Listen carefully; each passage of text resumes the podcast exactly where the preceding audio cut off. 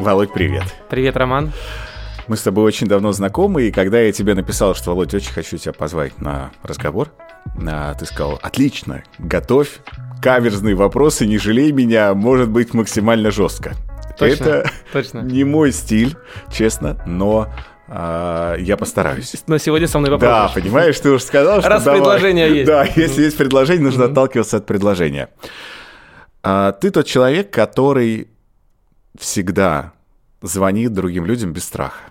Ты это делаешь с таким удовольствием и с такой легкостью, а перед тобой сейчас сидит ровно обратный человек, что если есть возможность переложить на кого-то функцию а, позвонить, то я сразу же это сделаю, потому что для меня ответить голосом на звонок незнакомого номера это практически невозможная ситуация. Звонить кому-то, если мне нужно, знаешь, я собираюсь, я как есть такой мем веселый, где акробаты собираются перед звонком, вот это вот, вот это ровно я. И когда можно там даже какие-то бытовые вопросы, сказать, э, попросить жену позвонить, то я это всегда делаю. Я говорю, ты можешь позвонить? Я не знаю почему. Но я понимаю, что такая сложность есть у большинства людей. Да, да, ты прав. И с каждым годом все больше. С каждым годом все больше людей хотят переписываться больше, а Да. говорить меньше. Я, кстати говоря, такой же. В смысле, мне хочется больше отфильтровать э, тех людей, которые хотят со мной говорить и тратить мое время, которое мне не хотелось бы тратить. Ну и наоборот, соответственно, часть вопросов хочется решить голосом. А если говорить про старт, ты больше из маркетинга, а я больше из продаж. И именно поэтому я на сцене более легко звоню, а Да. для тебя это, ну как бы, оставьте меня в стороне, я лучше э, стратегию сделаю, и мне лиды и так будут сыпаться. Да, и займусь ценностью и всем остальным, то есть чем вот выстраивать какую-то другую модель. Но а, обучив гигантское количество команд по продажам и по дожиму, скажи, пожалуйста, в чем основная проблема российских продавцов? Что не так мне с нами? хочется, э, мне, мне хочется две вещи сказать, главные. Ну-ка, я, знаешь, я почему паузу сделал, у меня сразу в голове пазл такой, много вариантов. Две главные. Первое, не понимают, что есть фундаментальные навыки, фундаментальные, то есть главные, которые не касаются правильности отработки возражений, скриптов, а, потребностей там, и так далее. И так далее. А, Фундаментальные это какие? Это интонация о которой ты говоришь. Вы сейчас слышите наш микрофон, интонация, с которой мы с Романом говорим, более легко, однако, когда вы слышите менеджеров, которые звонят «Здравствуйте, Роман, меня зовут Владимир, я представляю компанию Всё. такой». А вы робот? вот Сразу же так. хочется спросить. А, интонация, энергия. А не думает как-то как вроде про энергию, это что-то от- что откуда-то из эзотерических книг. Ну Энергия да. это про продажи. Ты продаешь энергию, то есть доверие и, соответственно, какие-то смыслы, продукты, услуги, все остальное. И через запятую я еще поназываю разных пунктов, которые касаются, кстати говоря, темпа, которые касаются правильных пауз, которые касаются микро, микроэмоций или микрореакций. Э, Роман, ты, кстати, с Омска, да? А, с Омска, вот это была у меня реакция. Не задумываются менеджеры о том, что вот это главнее. Я это называю фундаментальными навыками, и среди них нет скриптов, нет отработок возражений и всего остального. Хотя это тоже очень важно. Просто про другую часть говорят намного больше книги, люди, спикеры. В том числе я говорю, конечно же, как пункт номер два. Ты сейчас как раз здесь э, коснулся интересной темы, это вот сейчас вот в первом блоке, да, в первом пункте. Все знают, ну не все, но все, кто занимается профессиональными продажами, соответственно, знают все различные технологии, спин-продажи и так далее, то есть, ну, все, что можно использовать. Но ты коснулся темы, о которой практически никто не говорит.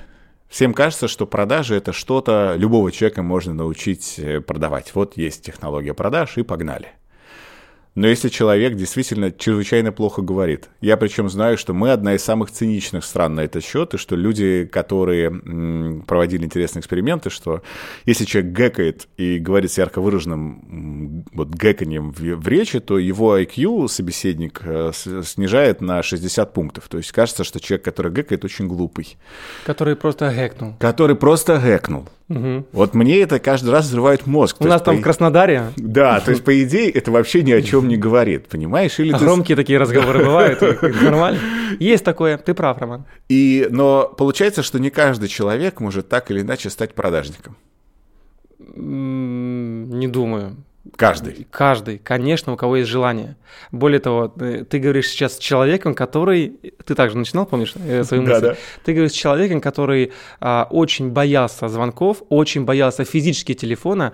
Ты знаешь это чувство, когда ты звонишь, и у тебя рука потеет. Рука потеет, Да, ты да. разговариваешь, рук, и, а, ты, понятно, сам красный весь, сам везде вот это вот. А еще по руке, вот это, вот, и ты кладешь трубку, или ты, ты звонишь... Она и, знаете, соскользнула, у тебя просто и когда рука. тебя на- набираешь, и там то-то-то занято, такой... Слава богу, да. Или абонент не даст. Я Ну, ходил, всё. я ходил в вязаном свитере, потому что мама же э, вязала э, Конечно. свитер по журналу Бурда Мода. Она говорила, Да. сынок, так э, моднее. Я говорил, мама, моднее то, что на рынке. Мама, пойдем на рынок. Она говорит, нет, сынок, на рынке ширпотреб, а это качество, сынок. Я тебе свяжу. В общем, мама хорошо продавала свитера, мне продавала. И выбирала, что вязать. Сынок, какой тебе выбрать? Мне не нравилось Бурда Мода никакой, но приходилось выбирать. В общем, я был таким довольно застенчивым или сильно застенчивым мальчиком. Я не нравился девочкам. Ну и у меня, соответственно, было стремление какое-то как-то изменить свою жизнь. Более того, когда я в ВУЗ поступил на бесплатное отделение, я был старостой. Я абсолютно круглый, как думаешь, троечник, четверочник или отличник? Троечник, конечно. Троечник, конечно, могу быть, но я был абсолютно круглым отличником. Да, у меня 56 пятерок. Скукотища. Вот, в общем, понять, зануда, да? Скукотища. Э, И когда мои ровесники приезжали на факультет там на крутых 99-х, а я помню одного, который приехал на Nissan Maxima, это какой-то, я запомнил это, это какая-то фантастика, это какие-то люди из другой планеты.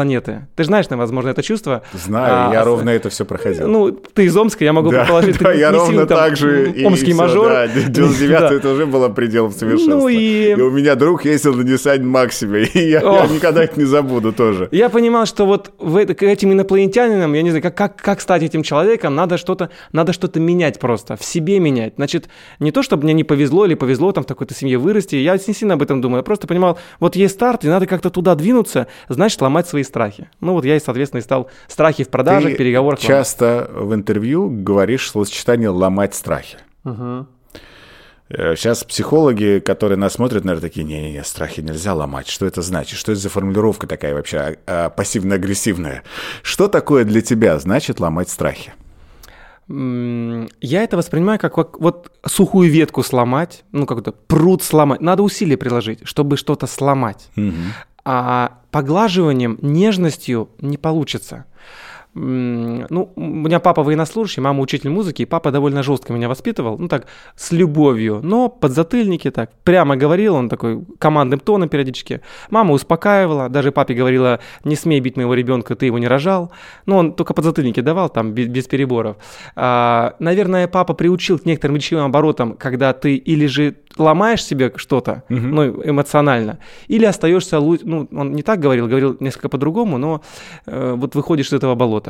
М, Для меня, вот, как, знаете, вот точка «сломал», это значит, что ты сегодня стал жить по-другому, а не годами что-то меняешься.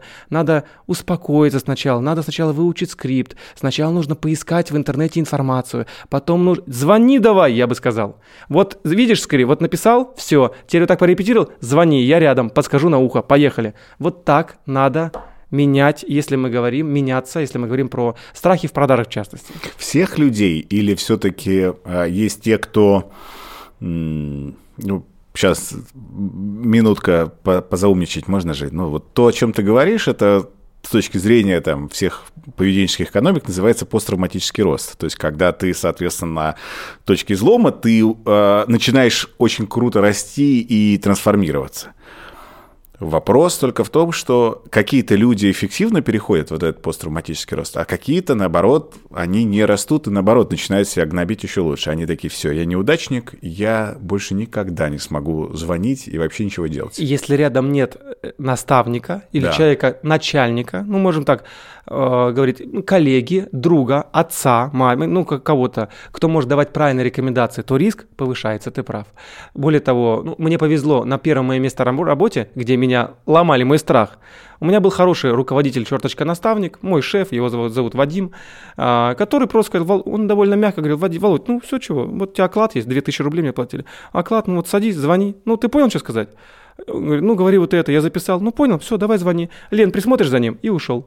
Ну и садится сидит Лена, еще коллега, которая за компьютером. У меня компьютера не было, мне рано компьютер, это был 2003 год, там компьютер давали не всем.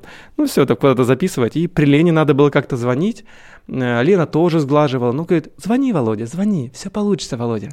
Мягко, но так настойчиво не отвертишься.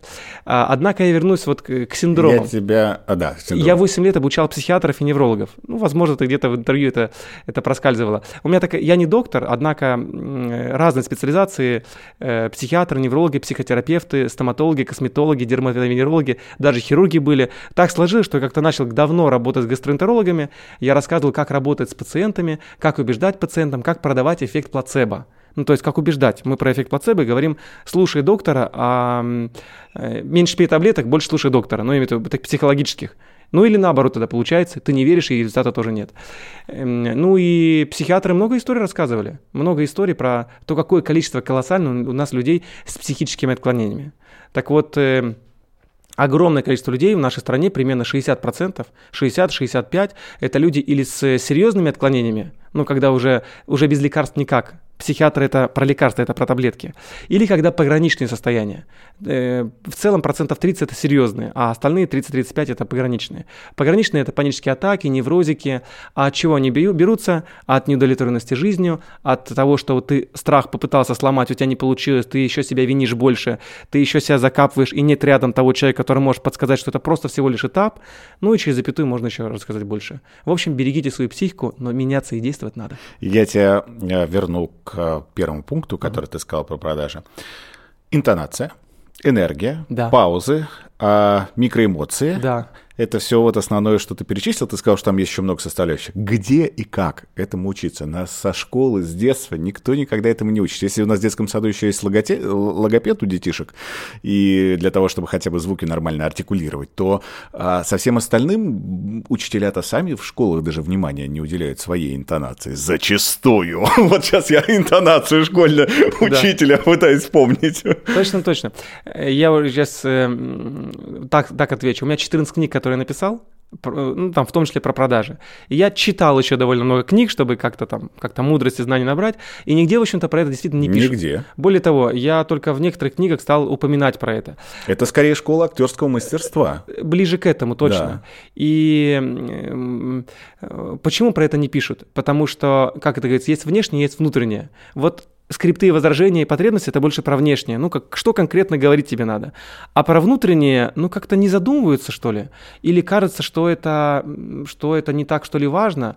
Я э, просто стал в свое время анализировать, почему у меня среднестатистически по этим же скриптам, которые я сам придумал в основном, получается больше, а новичков, которых я обучаю, что-то меньше получается. Я стал, соответственно, копировать свои навыки, и когда стало получаться, вот эти, получаться стали фундаментальные вещи у других, я понял, что вот здесь корень более важный, более сильный сильный.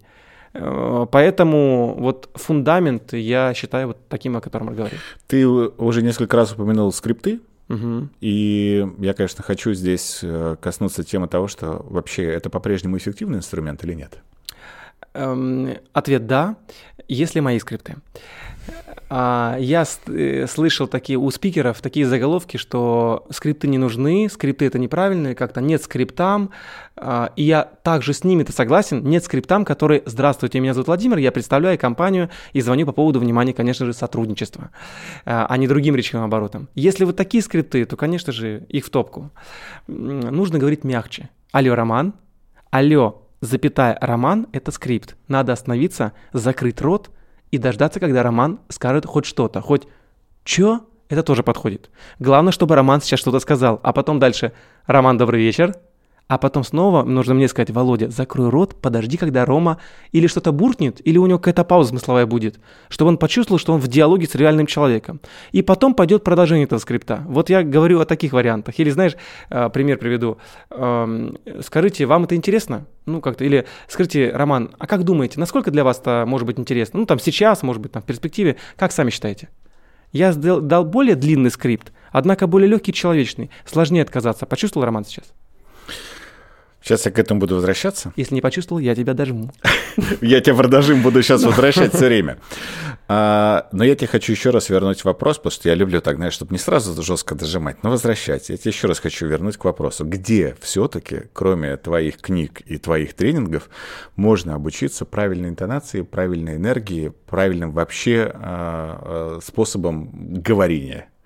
Куда людям податься? Вот если продажник, он понимает, что все – А мы ему, вот он нас сейчас смотрит, а мы ему не симпатичны. И он такой, куда еще пойти? Эм, ты сделал шикарное вступление для того, чтобы я сказал, конечно же, нужно пройти курс дожим клиента от Владимира Якуба. Нет, Якуба. я сказал, не симпатичны. А, нет, да, да, точно. Не симпатичны. Да, да, забыл, поэтому... Забыл. Так, что же тогда делать? Вариантов тогда нет, Ром, все. Ну вот а, школа актерского думаю, мастерства, как... я уже сказал. И мне кажется, это действительно каждому продажнику это невероятно будет полезно, точно, вообще точно. и каждому человеку угу. на полном серьезе. А, но а, где еще можно попытаться тому, чтобы научиться петь, например. Ты, кстати, говорил в одном из интервью, что тебе это очень здорово помогло в работе с дыханием, связками и всем остальным, о том, что когда ты начал петь. Точно. И я перечислю, я так сказал, три пункта сейчас скажу. Да, Первое, да. когда мне было 19 лет, я стал ходить на программу, называется «Дебаты», парламентские дебаты.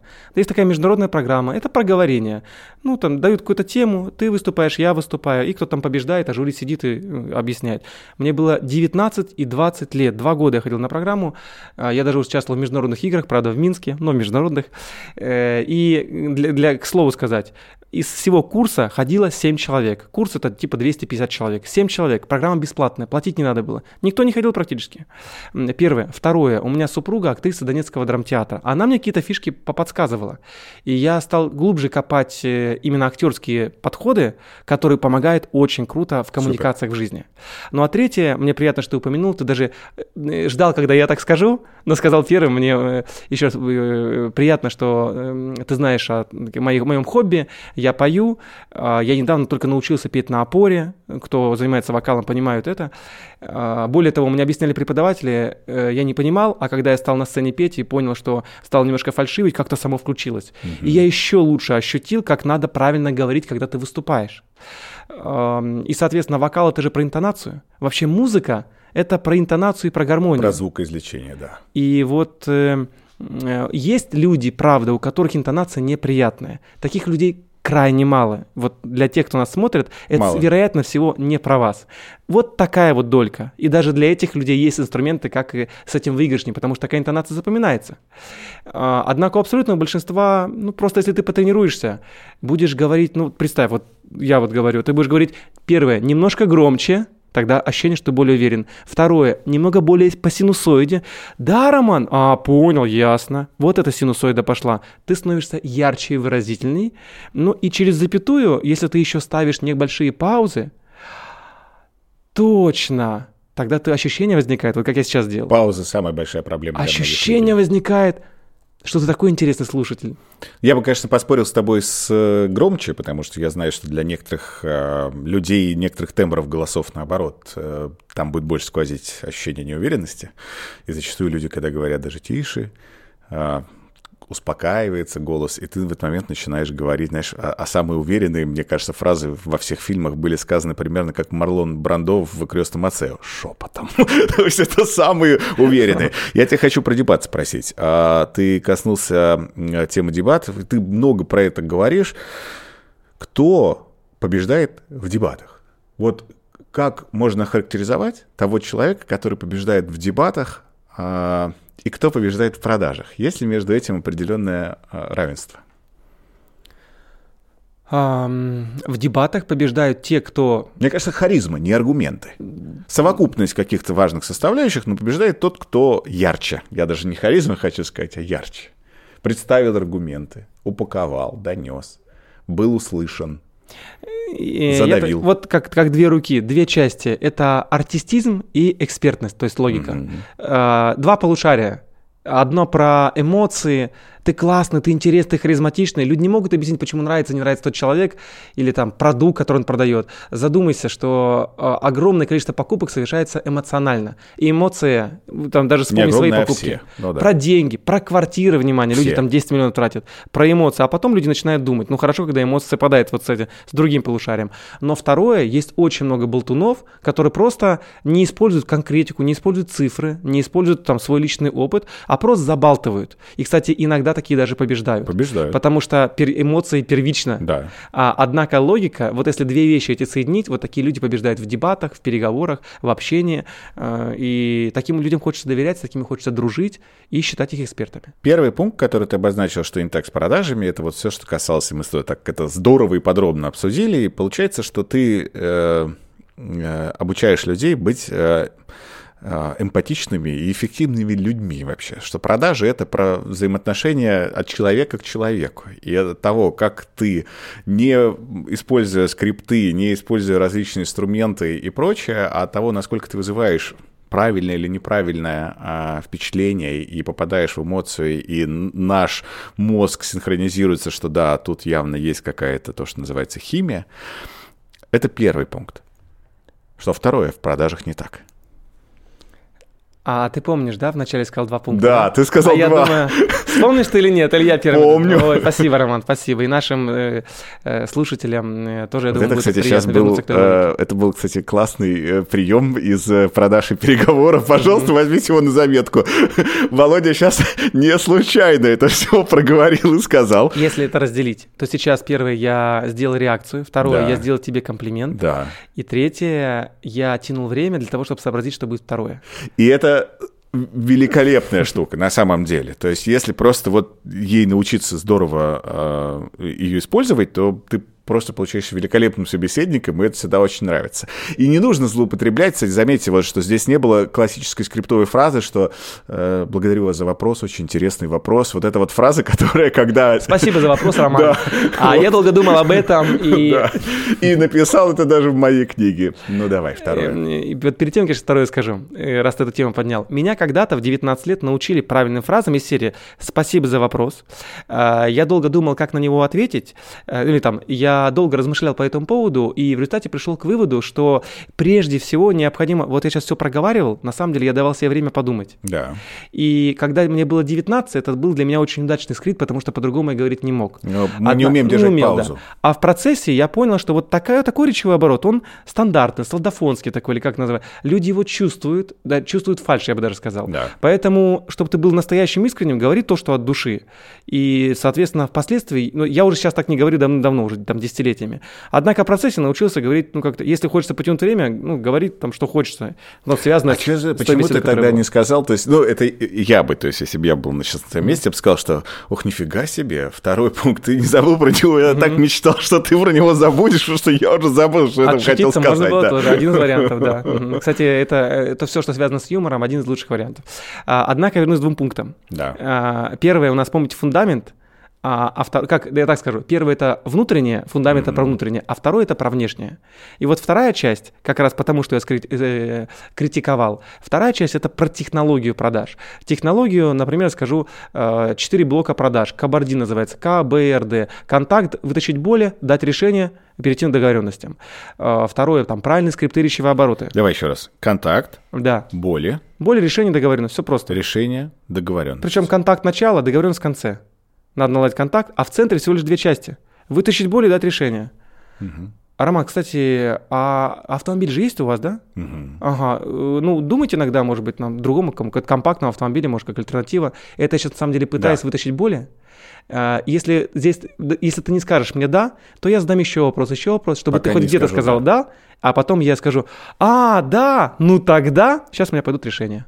Мгм. То есть я повытягиваю из тебя потенциально боли, в каком-то моменте я удивлюсь, зацеплюсь за это, эмоция обязательно должна быть, чтобы, когда, потому что когда я сделаю так, э, сделаю, а, серьезно? То есть периодически за город едешь, во Владимире бываешь, да? И как там трасса? Ужасное. М, слушай, ну, наверное, наверное, нужно автомобиль бывает пожалеть. У меня, знаешь, на электричке во есть одна идея, как раз тебе очень понравится. Вот сейчас я к решению буду подходить. Это я рассказываю разницу боли решения. И там ничего другого нет. Как во всем этом не растерять искренность? То, что ты это слово упомянул 3-4 минут назад, и ты сказал про важность искренности. Но мне кажется, что многие продажники, когда начинают, соответственно, отрабатывать скрипты и прочее, то они играют очень неестественно в эту игру. Неестественно. Неестественно. Да. Ам, Ты сейчас это делал, и то есть понятно, что это такой был абсолютно схематичный э, пример, но ты э, в этом сразу же запускаешь определенную искренность, э, и э, я начинаю верить.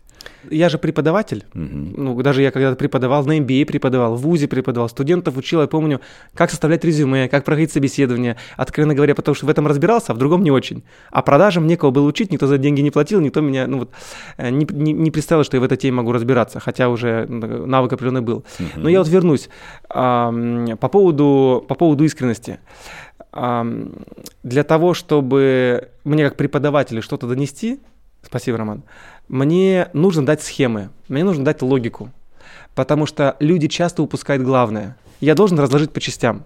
И, кстати, в этом КБРД тут нет раздела возражения. У меня никогда не было блока отработка возражений, потому что многие ждут, э, что будет сопротивление, возражение, начинают их отрабатывать, когда отработали, там следующая стадия. Более того, у меня, как у продавца, э, да и вообще никаких в голове схем-то не складывалось раньше, до того момента, как мне нужно было это объяснять.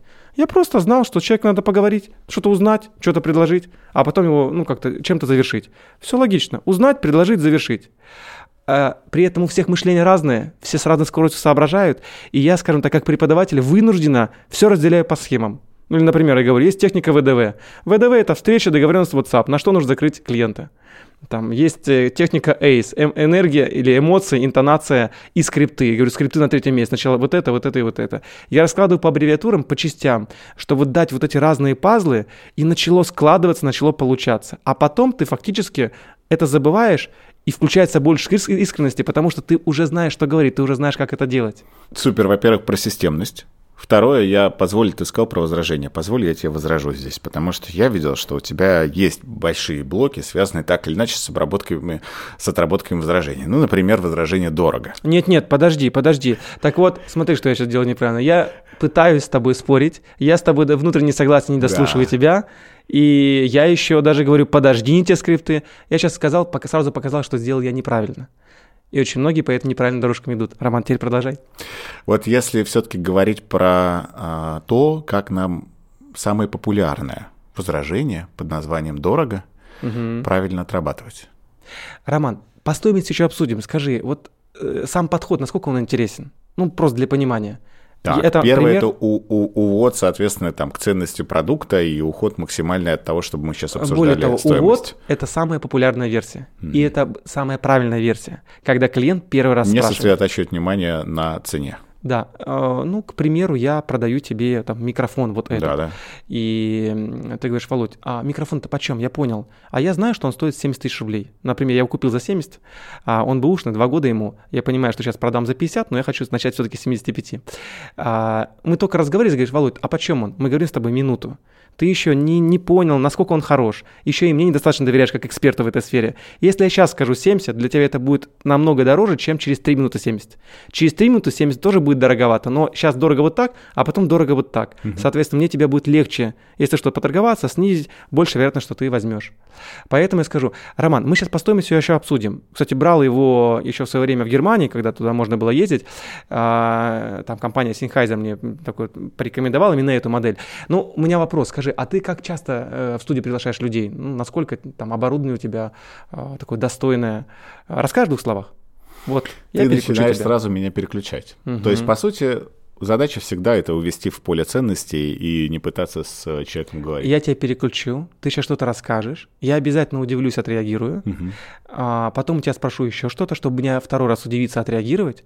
Я продам сначала больше своего доверия, я скажу больше личного бренда своего. Ты общаешься и понимаешь, что первое, эм, вроде парень соображает в этой теме, я буду что-то реплики кидать. Второе, приятный слушатель, он меня понимает, подумаешь ты. Он меня понимает, значит, наверное, раз он меня понимает, то есть я тебя понимаю. То, что я рекомендую, раз я понимаю, вроде логично. У тебя вот эта вот логика складывается. Я микрофон, я, а так до этого, ты спрашивал, ты смотрел только на микрофон, а я просто был консультантом приставкой. Поэтому важно тянуть часто. Но не во всех случаях, не во всех бизнесах. Э, скорее вот когда мы говорим про вот что-то штучное, или когда мы говорим что, про что-то дорогое, или вообще когда мы ощущаем, что э, клиент еще недостаточно прогрет. Как помнишь в фильме «Клиент готов», Сеня Дичь. А, а, скажи, пожалуйста, ты, ты вот сейчас коснулся темы прогрева клиента. Как mm правильно прогревать? Как девушку прогревать? Потому что клиенты это всегда женщины. Причем красивые. А, из хорошей семьи, с хорошим воспитанием, шик, прекрасно выглядящие, а, которые вложили в себя, ну, поэтому они ну, даже или родились такими. Ну, в общем, это прекрасные девушки или женщины. А вы всегда мужики. И, уважаемые девушки, которые смотрят наш эфир, если у нас есть камера, вы мужчина, если вы занимаетесь продажами. А если я клиент, я женщина. Женщина может не брать трубку, говорит, не хочу, говорить, у меня есть другой, говорит, я подумаю, говорит, ты мне не интересен, а, игнорировать, ну и всячески э, стремиться, чтобы вы нас баловали. Вы, мужчины, нас, женщин, в смысле продаж. Э, поэтому примерно вспомни, как ты ухаживал за будущей супругой.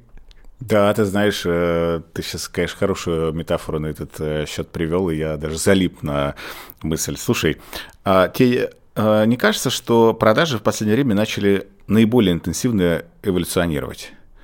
И потому что в целом мастерству переговоров, там, ну, совсем древние времена, да, негацианству и так далее, оно сейчас во что-то меняется. У нас у всех появляются условно э, чат GPT и другие нейропомощники, да. которые так или иначе мы используем. У нас есть автоматизированные средства в лице CRM-систем, которые я плачу, когда мы тут созванивались просто с коллегами из Bittrex24 недавно, и я говорю, слушайте, знаете, что меня бесит больше всего? Они что? Я говорю, когда многие бизнесы используют CRM-систему в качестве записной книжки, а не CRM-системы. То есть это просто записная книжка клиентов, но не CRM-система полноценная. Мы смеялись долго. И когда да. не донастраивают, не синхронизируются IP-телефония с WhatsApp, да, со всем да. остальным. Да. То есть, хотя сейчас это великолепный инструментарий, и вот да. э, я тебя хочу как раз спросить, э, может ли такое произойти, что в какое-то время э, мы, как продавцы, ну, станем просто не нужны? Я думаю, не, не в самое ближайшее будущее это будет, потому что кто-то должен задавать идеи, кто-то должен модерировать. Вероятнее всего будет так. Э, у менеджера будет две главные функции. Первое – это настройка разных роботов, приемов, э, нейросетей, искусственного интеллекта, запросов разных. Ну, кто-то должен генерировать, создавать на, на старте что-либо а, для клиента. А второе – это онлайн-встречи, живые встречи, потому что клиенты еще длительное время будет чувствовать, живой человек или нет. Длительное время, я думаю, что даже за 10 лет этого не произойдет. Mm-hmm. Роботы сейчас неплохие, я имею в виду искусственный интеллект, который делает звонки, и я помню, даже секунд 15 один робот меня держал, ну так сказать, в недоумении, я прямо ощущал, что это вроде человек. Потому что он просто дышал в трубку. Ну, Молча. Зависит и ты 15 секунд ждал с опасением, что там дальше будет. Зависит, зависит от качества записи. Да, робот дышит. А, алло, Владимир, мне как-то позвонил робот. Причем это позвонил робот из той компании, которую я сам этому научил. Да, да. Дал скрипты. И там девушка была, конечно, великолепна. Секунде на 15 я сказал, а, кофемолка с телевизором, правильно? И она что-то ответила другое, и я понял там, ну что, какие-то такое. Слушай, э, то есть человеческое все равно спрос будет, и, соответственно, эволюция не идет здесь таким. Э, продажи это как раз та сфера, в которой есть огромное будущее, даже с учетом прихода нейросетей и роботов. Но люди, вот ты там еще в частности обучаешь, мне кажется, многие превращаются в, в нас с тобой в том плане, что не берут трубки. Да, да, поэтому э, нужно, во-первых, звонить с разных номеров. У меня э, в моем битрексе привязано 10 номеров, они по карусельке звонят, однако входящий номер один основное отдел продаж. Эм, ну, для этого нужно тогда, значит, сразу не дозвонился, сразу ушло WhatsApp, сразу же нашел там в соцсети, где-то там написал. Ну, разные варианты для этого есть. Или уж если не получается, значит тогда маркетинг и другие элементы. Если прогревать. не получается голосом, но я хочу все-таки в мессенджере человека как-то зацепить. Какие действия, чем они отличаются? Там уже нет интонации, там уже нет всего, соответственно, там можно это максимально упростить. Что делать в WhatsApp? Я тебе сейчас покажу. Давай. У нас есть стандарт определенный в компании. У меня есть отдел продаж, и, соответственно, я им говорю, если у вас никак не получается дожать клиента, ну, только в добром смысле дожать, а, клиент не идет на переговоры или же что-то не складывается, то тогда вы мне пишите стандартное сообщение. Я сейчас э, прочитаю, что, например, мне написала моя коллега Анна. А, я вот вышел сейчас с поезда, вчера я был в Анапе, завтра в Нижнем, послезавтра Казань, потом Иваново, Питер, Новосибирск, Ростов, Сочи, и потом несколько дней отдыха. А, и мне написала коллега Диана, номер, курс даже им для команды, продают онлайн-курсы, в основном не сезонные. В общем, вот Длина написала. А, продажа моментальная, даже им уходит, в замешательстве она. Я ее немного а, переубедила и вроде вернула к выбору, но нужна ваша помощь. Написала uh-huh. мне моя сотрудница. Uh-huh. Соответственно, она пишет, кноп... пишет, я только один раз нажимаю кнопку. Uh-huh. Ну, все правильно, в WhatsApp это можно делать. И отправляю сообщение клиенту. Ты ну, там вот видео написал, да? Да, да, конечно. Я вижу, что И я, я отправляю стандартные сообщения. Ведь, Диана, добрый вечер, это Владимир Куба, решил записать небольшое видео. Ну, я это пишу, вот я сейчас тебе попробую, чтобы ты понимал, что делаю я это технологично и быстро. Я пиш, написал бы, если бы роман тебе, я бы написал роман, ДВ, например, ДВ. Так. А, э, добрый вечер. Да, А, открываю. Добрый вечер. Вот, Роман, добрый вечер. А это В, я, я, там превращается. Мгм. И превращается э, дальше ре, ши, ши. И вот раз, тебе ушло три сообщения сейчас. Да. Видишь? Раз, два, три. Дальше нажимаю кнопочку, записываю тебе видео и отправляю. Но я вернусь к тому клиенту. А, я э, с поезда сошел часа полтора назад, написал, записал ей видео. И вот, соответственно, я записал примерно такое. А, Светлана, добрый вечер. Решил с вами немного заочно познакомиться. познакомиться. А, Разговаривали с моим коллегой Русланом. Вы знаете, он ведет переговоры от лица моей команды. По поводу 23 июня я знаю, что у вас э, вы большой колл-центр. Ну и, соответственно, я приглашаю, что-то проговариваю. Для меня это инвестиция в 30 секунд, а для клиента это... А, кстати, мне клиент ответил, ух, добрый вечер, Владимир, спасибо за оказанное внимание. Я еще раз передала ваше предложение руководству, в понедельник будет решение. Вот она ответила. И Анне, ну, Анна мне передала, потому что у нее уже не складывается. А мне это инвестиция, в, ну, реально в одну минуту. Да, некоторые эмоциональные действия, ну, мне это несложно делать. И я отвечаю на это, конечно же, спасибо. Или можно просто лайк поставить. Вот так вот лайк поставить. Кстати, каждый третий клиент в ответ записывает видео. Это так приятно. А, Поэтому мы, соответственно, и говорим про то, почему реальные люди будут востребованы. Это робот не сделает.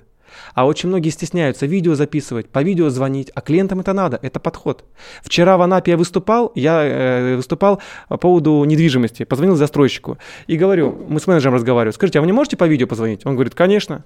Э, в зале было человек 400, и он звонит мне по видео, показывает объект, показывает там макет, и это очень продает, очень дов- доверие включается. Но только сами менеджеры не проявляют инициативу, а должны проявлять. В общем, изменится эм, такой вот режим большей публичности. И вот такие менеджеры будут и выживать, и круто продавать, и хорошо зарабатывать. Как научиться публичности, но при этом без э, перебарщивания, без эгоцентризма?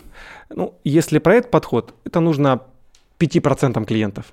Ну, есть всей массы. Ну, может быть, 10. Ну, когда вот этот сторис записать, по видео созвониться. А, а как научиться? А, Ну, первое желание должно быть. Вот у меня было желание публичности. Не знаю, ну, я, если в корне покопаться, это, наверное, в основном связано было с тем, что мне было недостаточно внимания. Я сменил 5 школ, 4 года учился в школе-интернате в свое время. Ну, как-то я, ну, жили не очень. Ну, как-то хотелось быть где-то как-то, ну, я слабеньким был, я был самым слабеньким в классе. Да я сейчас, ну, вот постараюсь вроде как-то, спинку выправлю сейчас вроде. Как-то там отжимаюсь, турник, ну, все такое. Ну, в общем, я, я не подтягивался совсем до шестого класса, потом стал подтягиваться уже нормально. Здесь, ну, к- в общем, я к тому, что были какие-то вот эти вот задатки, там, корни, почему мне хотелось сопротивлению, почему мне хотелось публичности. Поэтому первое, должно быть желание. Без желания, ну, что-то, наверное, не сложится. А, второе, я, знаешь, аббревиатуру скажу ТОП. Это про личный бренд больше. А, ТОП э, – это тактика и позиционирование. Ты должен из себя что-то представлять и в смысле понимать в каком-то векторе крут. В чем ты разбираешься лучше? В автомобильном бизнесе. Я, ты знаешь, разбираюсь в микрофонах. Тем более ты брал в Германии, ты помнишь это, да? Кстати, знаете, еще один пример был другой компании, сейчас расскажу. Вот, я, у меня позиционирование, мик- Вова микрофончик будет. Или Вова музыка, аудио, ты меня сохранишь так. Буква О – это ораторское искусство, я про топ говорю, как выйти в топ. И буква П – это прогревы и продвижение, это уже про соцсети. Вот так добиться публичности. А интроверту? А интроверту, ну, во-первых, надо ли это ему, хочет ли он? Потому что если я буду, помнишь слово, ломать интроверта, а у него тотальное сопротивление, может быть, я не в тот вектор направлю ему. Развивать нужно сильные стороны, а не находить из 10 главных, вот у меня 4 слабые стороны, я буду по ним, действовать, а свои 6 не буду сильно развивать. Интроверт может как-то по-другому, другую стратегию выстроить, и интроверт может хорошо продавать. Правда, ему будет сложнее, чуть сложнее, существенно сложнее по видео, просто сложнее звонить, но он может шикарно переписываться с, с отличными депричастными оборотами, крутыми PDF-файлами, выверенными табличками. Вот это у него будет больше получаться.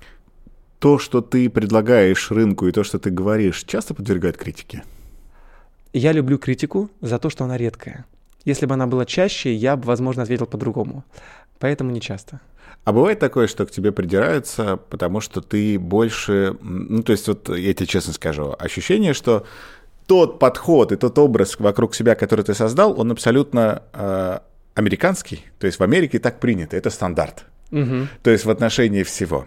А в России нас с детства учат в целом, что надо не высовываться. Знаешь, у меня есть любимая вот эта цитата из фильма Ширли Мырли, я постоянно повторяю, что «а я думаю, назову я тебя Васей, чтобы люди не завидовали». То есть, понимаешь, вот в этой фразе такая квинтэссенция да, того, что там отложено. У тебя пробрендировано все пиджак, рубашка, часы, у тебя на часах даже фамилия так есть, понимаешь? Написал, да. То есть, да, а, абсолютно во всем. Ты а, не стесняешься а, быть звездой, и это правильно, но это будто бы немножечко расходится с ощущением того, что в России привыкли, ну, что деньги любят тишину, там еще что-то, знаешь, как-то не высовываться. Я, последняя буква в алфавите, то, что нам постоянно говорили в школе. Да, я был последний. А, а mm-hmm. ты в итоге все время пытаешься букву «Я», ну, начало mm-hmm. своей фамилии, ты ее пытаешься везде вперед поставить и сказать, что вообще все начинается с буквы «Я», и это замечательно, это правильно абсолютно.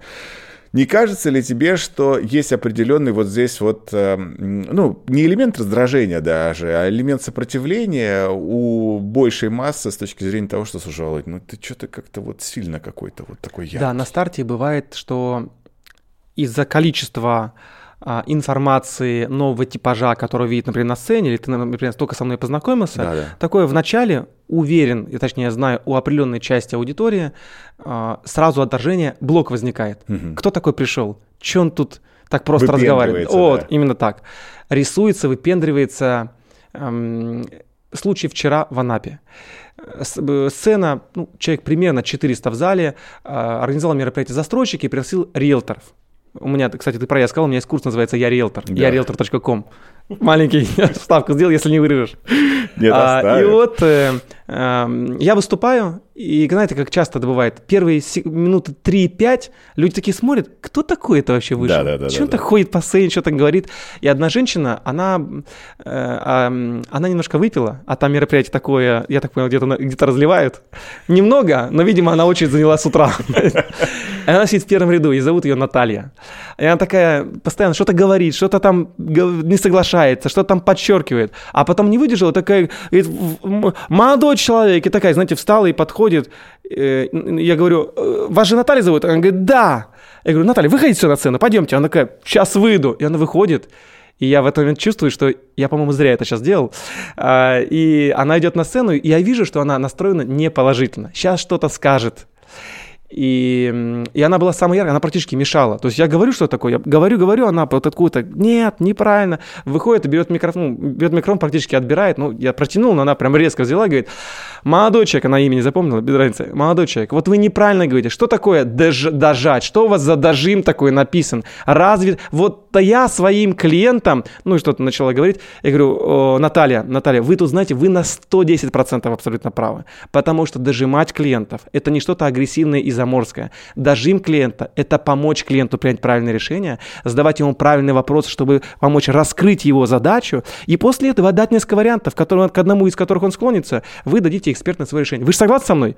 А, ну, тогда да. Ну, в общем, и все примерно завершилось. Ты каждый раз играешь тонкую игру игру того, что ты понимаешь, что людям нужно, и даешь им это. Вот в данном случае, что Наталья это хотела?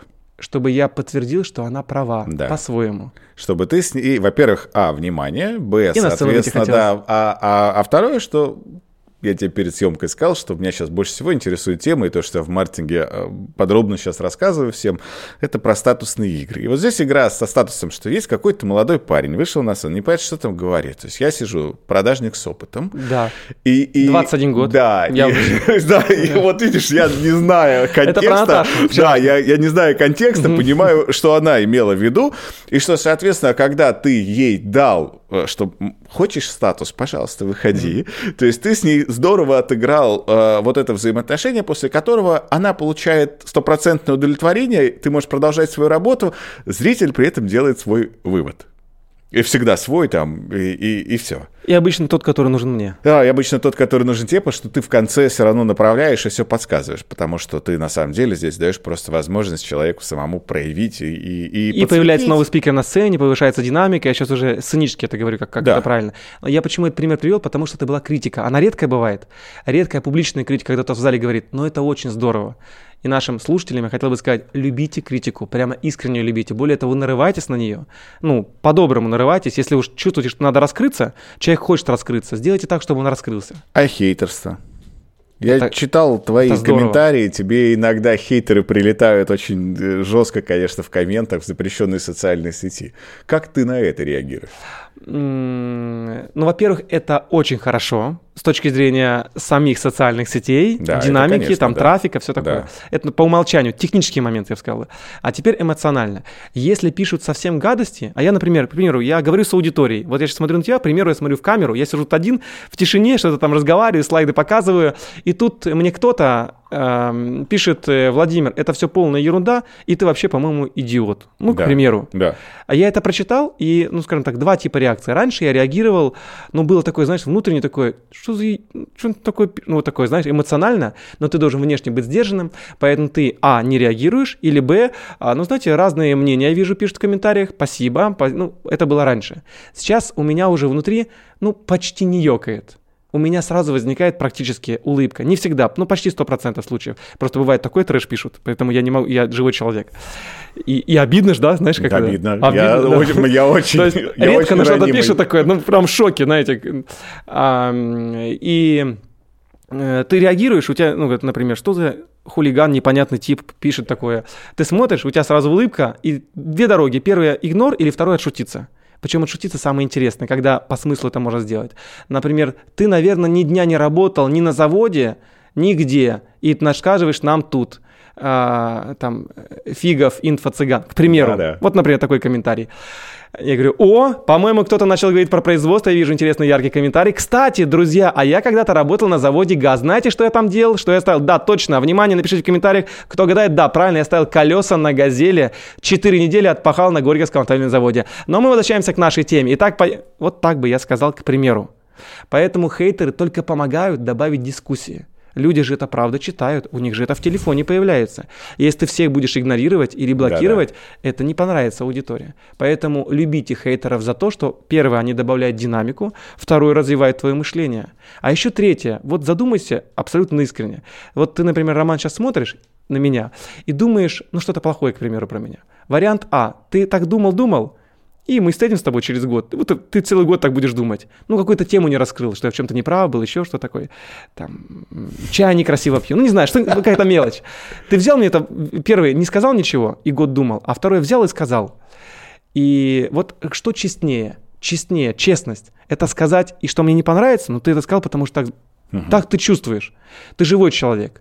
Или же ты взял и скрыл, но осадочек у тебя остался, потому что что-то обо мне неправильно подумал.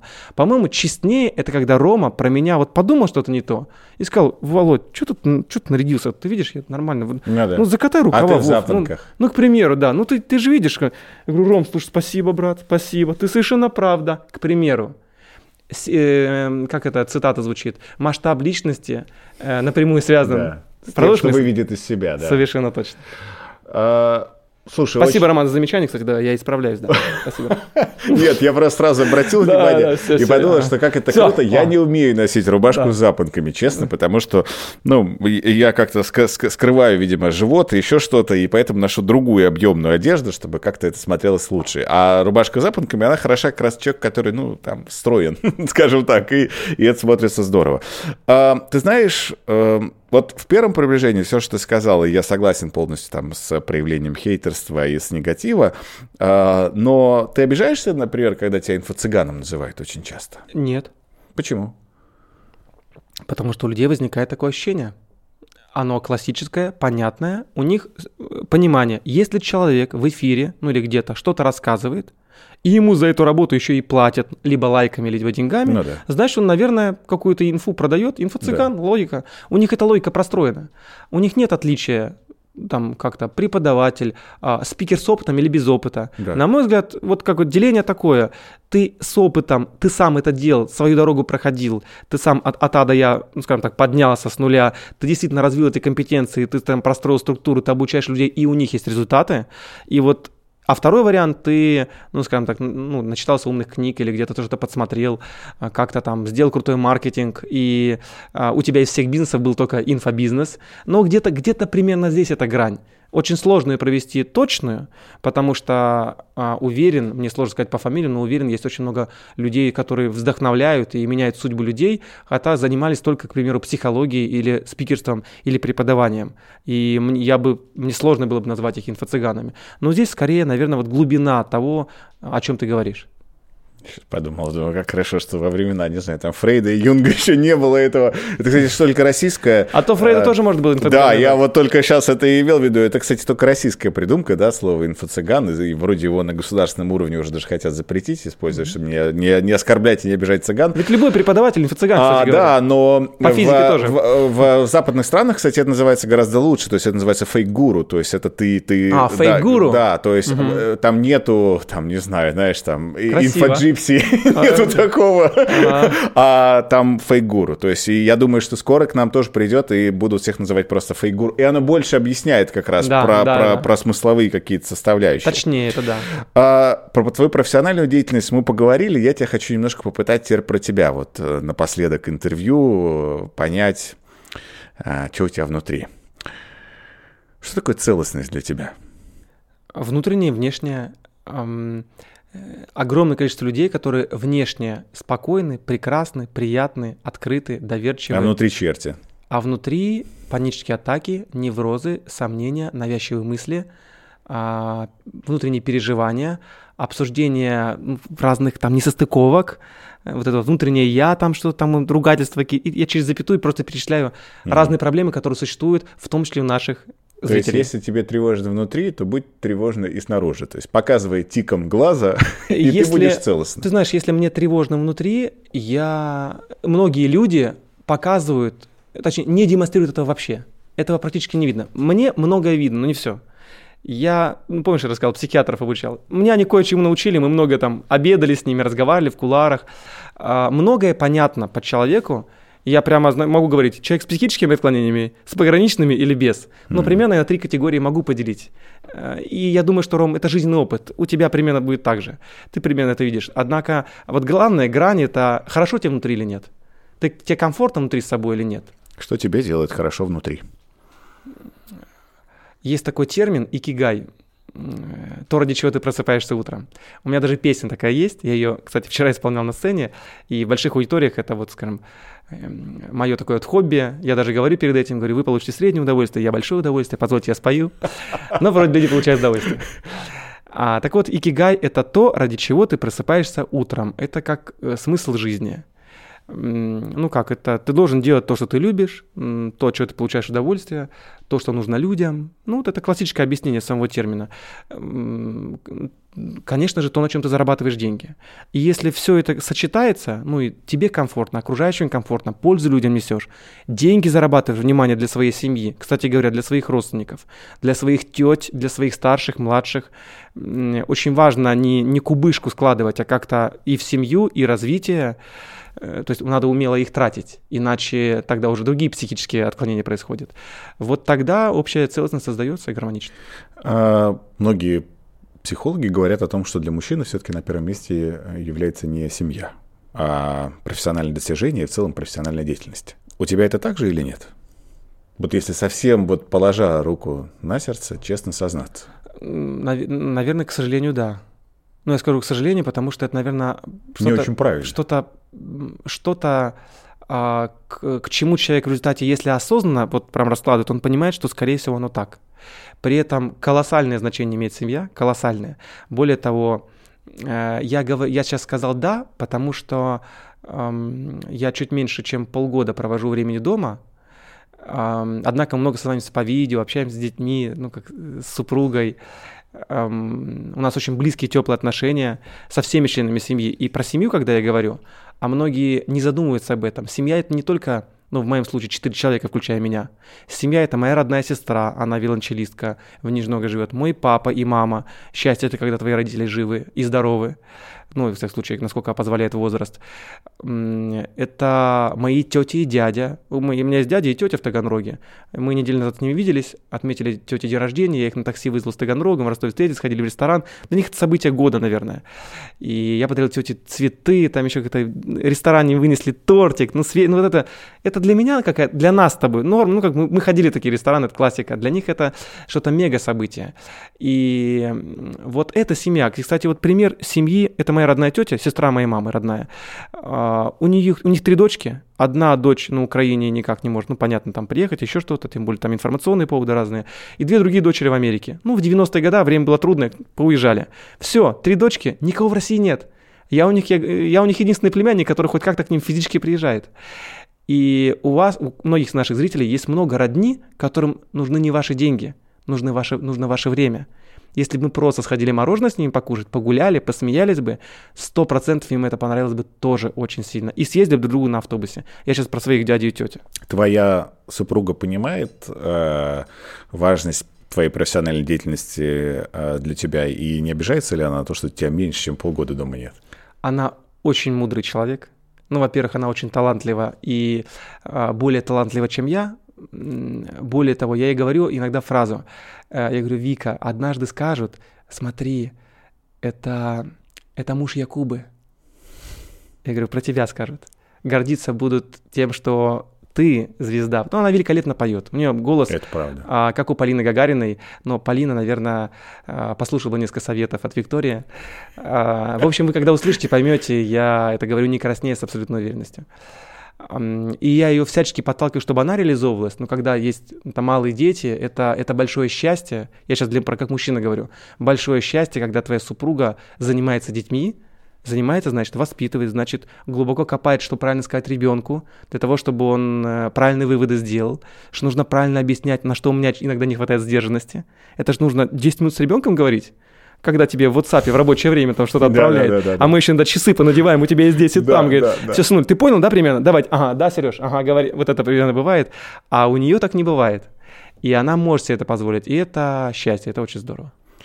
Ты умеешь беречь себя? в последнее время учусь. Однако... Я никогда не забуду, как мы с тобой однажды летели с одного мероприятия, где мы с тобой выступали, и у нас задержали рейс. Точнее, его перенесли из Ставрополя в Минеральные воды. Глубокая ночь. И я тогда восхитился твоему просто качеству о том, что как ты на вот таком вот стуле, свернувшись как кошка клубочком, смог уснуть. И ты такой говоришь, ты будешь спать? Я говорю, нет, я не буду спать. Он говорит, ну, начнется регистрация, разбуди меня. Я говорю, Володь, как можно уснуть? Тут места нет вообще. И ты заварился и уснул, потому что у тебя до этого было куча мероприятий. Мы дальше с тобой разлетались какие-то города, где тоже выступать. И я тоже в тот период не умел себя беречь. И вот мой там был рекорд 72 города за год. Я посетил в рабочем режиме, когда я понял, что все, я так больше не могу. У меня было 134, там О, я, вообще, я просто не представляю. Я-то 72 года, да, и Ты понимаешь, такое 72 и 134, это было, да. Это был перебор. Да, я... В общем, э, не всегда нужно себя беречь. Нужно жить на контрастах. Когда ты сильно много себя бережешь, например, Э, мне один мой знакомый сказал, что э, любовь к себе – это прежде всего ручка, которой ты подписываешь документы. Ну, он рассказывал про бизнес-класс, про прочее, он прям глубоко копнул. Ручка, то есть она должна быть очень дорогой. Как-то что-то у меня не, не сильно состыковывается. А, ну, ну, ручка все равно должна быть красивой, желательно с твоим логотипом, ты помнишь, да? А... Ты тогда магниты вез, полную чемодан. Я помню, заставили достать их и показать, и ты дарил э, женщинам на досмотре эти магниты. Я тогда очень хорошо это запомнил. А, я тебе приведу пример, как я... я так, а про ручку, про ручку, подожди, что да. это за идея-то? Ну, про ручку, что должен подписываться очень дорогой так ручкой. ты почему с этим не согласен или согласен? Потому что главное, чтобы ручка была красивой, демонстративно красивой, ты мог ей расписаться, там был твой логотип, и я мог ее подарить тебе. Это правда важно? Это важно, когда логотип твой там, ты распишешь, подпишешь свою книжку, а потом даришь другому человеку. И ручка более-менее такая дорогая, оптом рублей 300. Нормальный вариант, да. Ты хотел рассказать историю, я тебя прервал. А, я вырос в Нижнем Новгороде, я нижегородец. И эм, я в свое время довольно быстро понял, когда бизнес первый открыл, это кадровое агентство, Том Хант, она работает и сейчас, мы подбираем персонал также, э, понял, что все ну, основные деньги в Москве, и что с нижегородскими клиентами работать нет смысла, нужно просто сразу звонить Северсталь, Хьюлит Паккард, там, и, и так далее, Да. и погнал. И я холодными звонками всех прозванивал, садился в ночной поезд, конечно, я брал плацкарт, верхнюю полку, верхняя полка дешевле, плацкарт существенно дешевле, и мотался так, ночной поезд туда, ночной обратно. В, 20 в 6.30 я приезжал в Москву, сразу у меня переговоры начинались с 8 утра, я так планировал график, максимальное количество встреч в день было 13, но обычно штук 9. Э, И вечером уезжал. Бывало Москва, потом Питер, потом так, вот так встречи с клиентами. И э, у меня даже были времена, когда я мог себе позволить уже ездить в купе, но я себе не разрешал. Я не разрешал, потому что у меня была ответственность перед сотрудниками, где-то лучше кому-то премию выплатить, еще что-то. Вот э, нужно себя держать вот в узде, разрешаешь или не разрешаешь. Добьешься чего-то, разрешишь. Это вот про э, там, беречь себя комфорт. Ну, плюс определенный возраст. Но до 30 ты можешь прямо, до 35, наверное, прямо пахать ты должен по полной. Согласен. Ну, только со сном дружить. Вот со сном очень важно дружить. Ну и кушать примерно более-менее как-то по графику, там хотя бы суп один раз в день. Ну, это если успеваешь. А дальше уже ты должен как-то заработать и уже помягче. Я никогда не видел тебя а, уставшим или грустным. Ты бываешь уставшим и грустным? А, первое, на сцене у меня нет такого права. Права нет, не разрешаю. Запрещено. По телефону то же самое. Когда ты звонишь клиенту или клиент тебе звонит, э, вот по телефону прям редкие исключения бывают, когда ты можешь чуть поспокойнее поговорить ну, со всеми или сказать, давайте, наверное, завтра. А, И такое я разрешаю себе только, когда я в Хабаровске, Владивостоке или в Иркутске где-то там. Правда, прям уже не состыков, когда идет. А так, конечно, бываю наедине, и в основном это решается сном, иногда чаем вкусным. Кстати, сегодня решили этот вопрос быстро. Не публичный образ а, Владимира Якуба. Какой он? Вот не публичный. Сейчас камеры, и понятно, что ты на камеры. Мы все равно на камеры немножечко меняемся всегда. Я встретил Сергея Жукова, это руки вверх, на улице Да, я видел у тебя селфи. две недели назад. К нему приставали люди. Я увидел, как у человека в толпе, люди пристают. Я подъехал к нему на Тесле, открыл вот так вот дверь. Я говорю, Сергей, добрый вечер. Позвольте, я вас прокачу, вашу семью. Он улыбнулся, там мы сфоткались, что-то немножко поболтали. Но он ушел с детьми, с супругой. э, И со мной он был таким настолько приятным, настолько искренним. Я когда-то рос на этих песнях, наверное, многие из нас, наши зрители, зрители. И если бы меня спросили про него, я сказал бы, он как в жизни, как на сцене, такой вот, ну, настоящий. Мгм. Я очень надеюсь, что люди про меня говорят примерно то же самое. Это вот про, про в жизни, если вы меня стоите на улице. Ну и, и, по-моему, так оно и есть. А теперь, э, какой я в жизни? Я люблю ездить на роликовых коньках, катаюсь на виндсерфинге, ну как вот э, э, сажаю растения сейчас у себя во дворе. Сегодня купил машину. Ну вот как-то я живу вот такой вот жизнью. Ты купил э, кабриолет, не будем рекламировать марку, все равно она Спасибо. ушла из России. Но я тебя поздравляю с кабриолетом. А является ли появление кабриолет в твоей жизни ознаменованием наступления кризиса среднего возраста? А, я об этом не думал хороший, хороший прям. Это вот момент, когда я скажу хороший вопрос, потому что я в недоумении. Слушай, ну реально не думал. Думаю, нет. Я кабриолет заказал 12 с половиной месяцев тому назад, а заказал, потому что полтора года назад мы с папой съездили, ну, я был в командировке, съездили остров Родос. Просто летел в Германию на выступление, и э, на Родос мы заехали, там я взял кабриолет на три дня, мы покатались, я понял, что это круто, это счастье. И потом подумал, что у папы машина уже старенькая, у меня тоже машина уже хорошая, не новенькая. Я говорю, пап, давай я тебе машину подарю. И кабриолет себе закажу. Ну, ты подождешь. Ну, подождал он год, сегодня он, папа продал сегодня машину.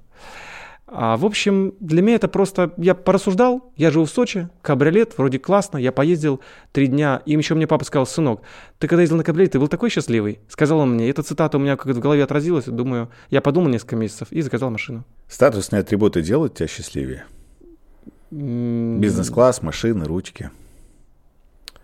На очень короткий промежуток. Ну, ручки-то уж точно нет. Бизнес-класс, ну, разве что селфи, ты серьезный парень, ну, как-то... Нет, ну, ну, ладно, это Слушай, удобно. ну, Это удобно по креслу просто. о, я тебе про бизнес-класс расскажу, про самолеты. Удобно это когда три кресла, подушка, и еще ты берешь два одеяла, вот так вот между, между креслами ты их вот так вот положил, и еще третьим ты накроешься. Вот это супер удобно. Лежа лететь в экономе – это фантастика. Более того, редко, но иногда я прошу заказчиков, ну не все заказчики понимают, что мне лучше взять не бизнес-класс, а три места в эконом-классе. А, более того, еще в самолет стал заказывать просто еду, которую как в бизнес-классе раздают. Ну, как ты в ресторане Да, да. взял, доплатил, не знаю, 2-3 тысячи рублей, э, зашел в самолет, Это иногда будет лучше, чем без разложился, три кресла, поспал, и ты красавчиком просыпаешься где-нибудь в Хабаровске. А, скажи, пожалуйста, бывает ли такое, что тебя обвиняют в избыточной нескромности? И скромность является ли украшением хоть когда-то? Скромность является украшением для девушки.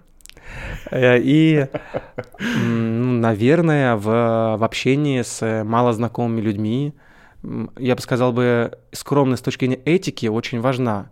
Мы сегодня ехали в поезде, вот мы вдвоем были, мужчина и я, мы общались очень вежливо, ну, как я говорю, разрешите, я пройду, я говорю, прошу прощения, я, видимо, вам мой борщ поставили, можно я возьму? Говорил я. Я не знаю, это скромность или это этика. Ну, но он мог я подумать, сказал, что, что это вежливость. Ну, вот, вот если скромность, вежливость, этичность, они как-то вместе, то, конечно, должно быть. А скромность и наглость, где они между собой перестают э, граничить? Когда это превращается в смелость. Вот смелость — это правильное чувство. Эм, ну, как там, наглость — второе счастье? Я бы сказал, да. смелость — второе счастье. А скромность, я, я был в юности исключительно скромным. Более того, цитата моей мамы Натальи Николаевны, он у нас очень скромный, говорила она гостям, а, когда я что-то не мог сказать или краснел, mm. просто когда гости приходили к нам домой. А вот это точно недостаток, который не позволит твоей семье, тебе лично вырасти, договориться со своим руководителем, а, прорваться в карьере, поговорить с клиентом о новых условиях, если цена евро-доллара изменилась, ты не можешь продать. Mm-hmm. Это вот скромность, которая вредит тебе и взаимоотношениям. Два последних вопроса. Первый. А какие качества ты очень сильно не любишь в других людях и так с трудом принимаешь, если они вдруг у них внешне проявляются? Искусственная эмпатия. Это когда угу. вот а, прямо да. вот так. Да, да. Называется «Мальчик, ты переучился». Да, да. А, наверное, бли- близко к этому пункту, наверное, неискренность. Угу. Очень близко к этому пункту, но думаю, что понятно. Второй э, вопрос, ну ты же попросил чуть-чуть провокационный, но я поэтому по итогам интервью хочу тебя об этом все равно спросить. Как ты думаешь, на какой э, процент моих вопросов ты ответил сегодня? Вот ответил, На прям 100? ответил.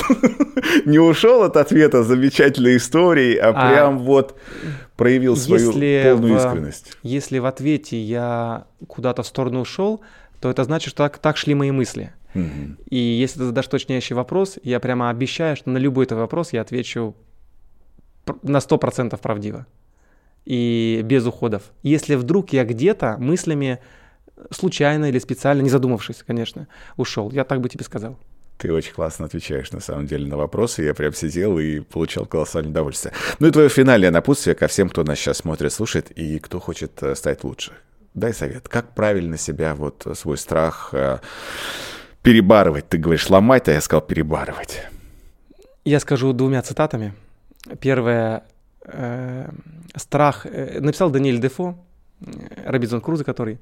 А, страх – это болезнь, расслабляющая душу, как расслабляет тело физический недуг. Страх – это болезнь. Точка. Хотя там расслабляющая душу, я продолжал. А, когда мне страшно, я задаю себе вопрос. Вова, ты что, больной? Говорю я сам себе. Ничего не больной. Да больной ты! У меня идет внутренний диалог определенный. Если мне страшно что-то стандартное, к примеру, находится какой-то именитый человек, э, или же, а, например, злостный неплательщик, нужно ему позвонить, или же кто-то угрожал, тебе надо разрулить, ну что-то такое, что mm-hmm. угодно. Или во дворе неправильно припарковал машину, тебя кто-то орет. Ну, как-то вот любая какая-то ситуация, если ты понимаешь, конечно, что тебя не собирается бить, там бежать надо чаще всего. Э, и э, я задаю себе вопрос, страх это болезнь, ты больной или ты здоровый? Если ты здоровый, значит ломай страх, иди вперед. Я обещал две цитаты, а вторая цитата, э, которая у меня даже в WhatsApp на заставке написана. И страх исчезает, когда начинаешь действовать начинаешь действовать. То есть ты должен просто начать действовать, и страха не будет. Ну и последнее. Э, нас с тобой объединяет одна черта. Мы с тобой очень много улыбаемся. Я не знаю, кто больше, ты или я. Все нужно делать с улыбкой. Или иногда она неуместна? Конечно, она неуместна в ну, по-человечески понятных ситуациях, ну, как горе э, какое-либо, а если мы говорим про коммуникации, не все задумываются о том, что мы или заряжаем, или разряжаем людей. Заряжаем или разряжаем. Это как батарейки. Мы телефоны каждую ночь заряжаем. С людьми примерно так же. И если мы в общении зарядили другого человека, ну, можно сказать, отдали часть энергии своей, обычно как об закон обратный, э, ну, как, как в физике, Да. как сосуды сообщающие, что те- тебе обратно тоже частичку отдают. Ты не разрешаешь, что ты зарядил другого, и тебе вернули. А многие думают, что если ты будешь слишком много отдавать, э, то ничего не останется. Поэтому и говорят, не заряжая. Вот э, я улыбаюсь, потому что мне хорошо, а не потому что это тактика или стратегия. Я так живу, ну потому что я так, что ли, привык, я так считаю, что ли, правильно. И потому что я еще знаю, что так комфортнее моему собеседнику и тем людям, которые смотрят этот эфир. Спасибо тебе огромное. Спасибо, Роман. Подписывайтесь, ставьте лайки. До новых встреч.